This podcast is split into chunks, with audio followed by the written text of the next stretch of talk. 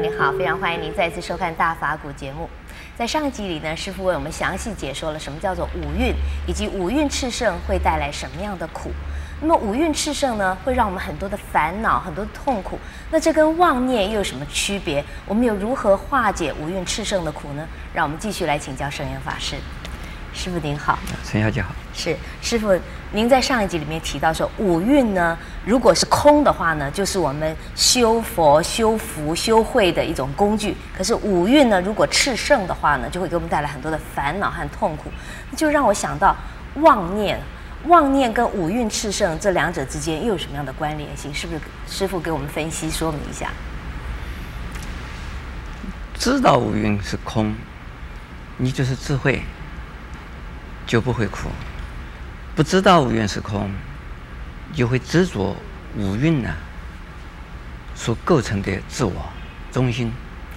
有了自我中心，你一定是时时刻刻产生了一些自我中心为准的妄念。那个自我中心的妄念，是对于自己身体的执着。对于自己的价值判断的执着，还有对于自己的想法的执着，这都是自我中心。围绕着这一些自我中心，又增加了更多的痛苦。因为自我中心一定是跟呐客观的事实、环境里边的人事物是相对立的。既然是对立，就会产生摩擦。既然是摩擦，就会矛盾；既然是矛盾，你就会痛苦，就变成了，就是好像是，为什么不能够称心如意呢？我是这个样子，我希望这个样子，为什么不是这个样子呢？老天为什么老是下雨？老天呢，为什么这么热？都是讲老天，老天呢？这是这是什么？这个老天并没有什么问题，这是自己的有我这个身体在那里。有自我这个身体，自我的身体跟植物的身体产生了有不和谐了，就觉得不舒服。还有所谓和谐与不和谐，也是啊，跟心有关系，跟心的念头有关系，这是跟妄念的。这个我们往往听到说说心静自然凉，耳不见，耳而不耳不闻，眼不见，嗯，那。就觉得天下无事，天下太平。眼不见为净。呀，如果说我们的心里边呢，没有自我中心，虽然有身体，也没有什么问题，还是有问题啊，不是那么大的问题。所以这个跟妄念有关系。嗯。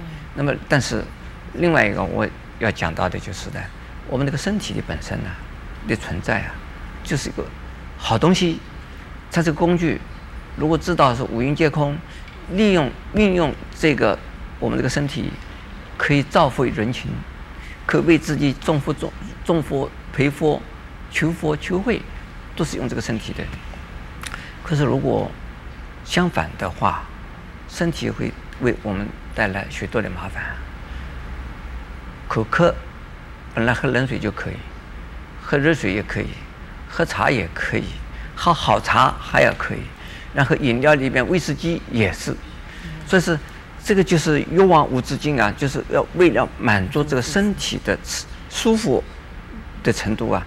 但是吃喝就是没有止境，然后呢穿也是没有止境，然后呢男女的关系，这个性的问题也是没有止境。那这个为了我们这个身体的存在。希望为身体保护这个身体，是满足这个身体，那我们这个身体啊，就制造出种种种种种种的这业的因，那必须要受果报。可是我们花了太多的力气在满足我们身体的需要上。是，口腹之欲。嗯。呃，这个。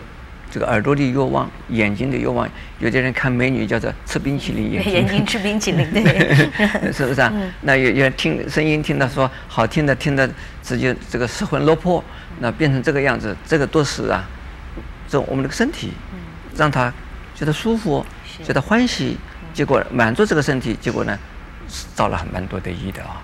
所以这个身体就是制造苦的苦因，然后呢，我们那个心，那个这个问题更大。我们受受啊，都希望这凉快一点的，嗯、这个柔软一点的，细腻一点的，温暖一点的，嗯、啊，还有呢轻巧一点的，呃，都希望这一些。但是我们不可能这个身体老是这么好啊，因此呢，我们这个心里边的一种受的这个受本身呢，呃，可以转的。如果说是觉得太热了，太热的时候怎么办？能够脱衣服的脱，衣服少穿一点不是很好吗？对。他脱到不能脱了，我这还穿一件衣服。还有呢，心里安静一点，心安不要躁。对。心躁更热，那心比较静一点。如果心不能静的话呢，那念阿弥陀佛，念念阿弥陀佛，心也静下来。那这个热的天气也就不是那么痛苦了。是。所以这个关于这个受，就是受来讲，如果我们不能够调整调整的话，嗯，这个老是苦受，嗯，老是贪受，嗯，苦受，呃贪受这个贪呢，好像是贪快乐，其实呢，贪永远不满足的。比如说，这个附近里面有一个有个比喻说。呃，人贪男女欲，这个贪到这个最后呢，就有点像什么呢？